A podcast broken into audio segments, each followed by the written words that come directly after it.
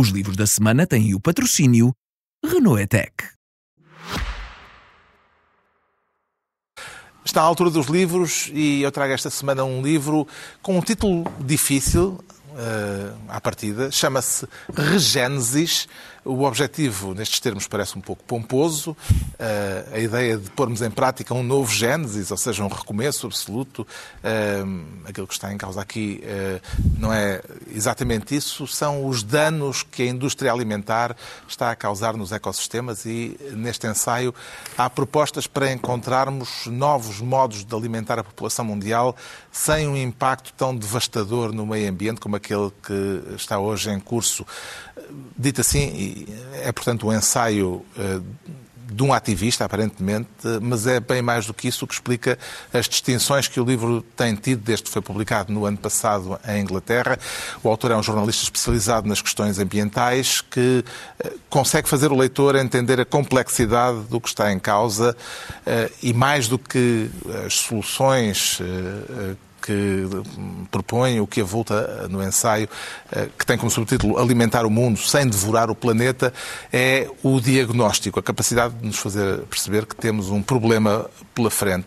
Metade da superfície habitável da, sua, da Terra, do planeta Terra, está já dedicada à produção de alimentação.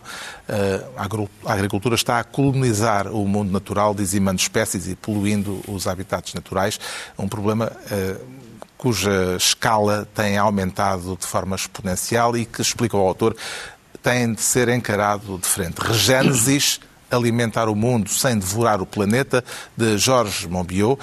Eh, a edição é da presença. O João Miguel Tavares traz uma história dos portugueses lá longe. Sim, é mais um livro do Luís Filipe Tomás e sempre que sai um livro do Luís Filipe Tomás vale a pena trazê-lo para aqui. Ele é um grande historiador português um, e estes textos já tinham sido publicados noutros sítios, mas em, em locais dispersos.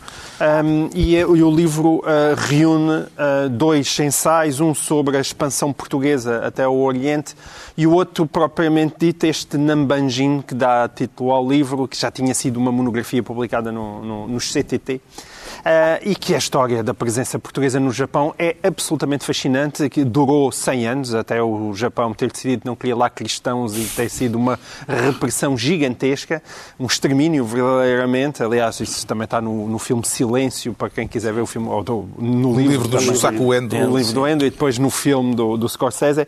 Um, e, e, este Nambanjin também conta aqui, uh, numa escrita sempre muito curiosa e em ensaios curtos, o que é que é a presença portuguesa no Japão durante esses 100 anos, ali desde 1543, quando nós chegamos. Estes Nambanjin somos nós os portugueses, que significa bárbaros do Sul, e é do Sul porque eles vinham de Macau. Um, e é uma, é uma história absolutamente fascinante, de coragem, e para quem acha que os descobrimentos foram só aquelas maldades dos brancos ocidentais que foram para lá, aqui uh, tem uma boa oportunidade para corrigir essa impressão, porque não é nada assim.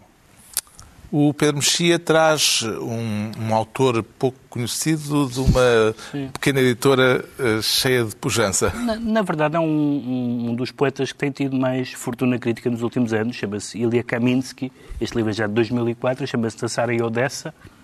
Uh, ele é cidadão americano hoje, mas nasceu, mas nasceu na Ucrânia. E este livro é um livro sobre...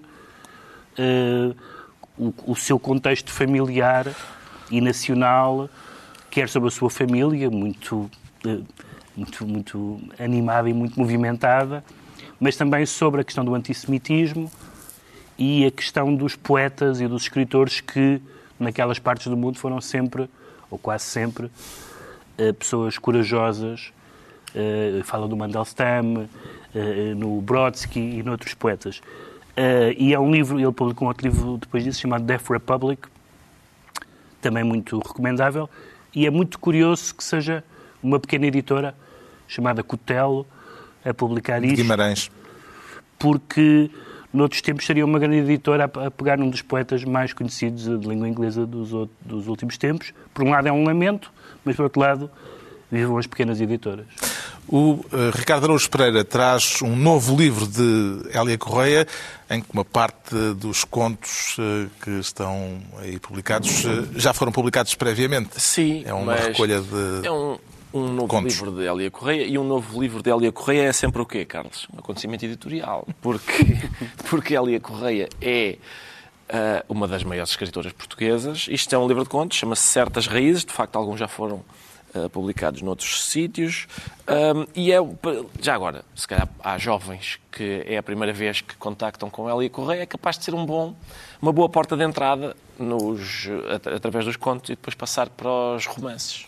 Com Hélia Correia e com a sugestão de Ricardo Araújo Pereira se conclui mais uma reunião semanal, dois a oito dias à mesma hora e sempre em podcast, a turminha do costume. Pedro Mexia, João Miguel Tavares e Ricardo Araújo Pereira.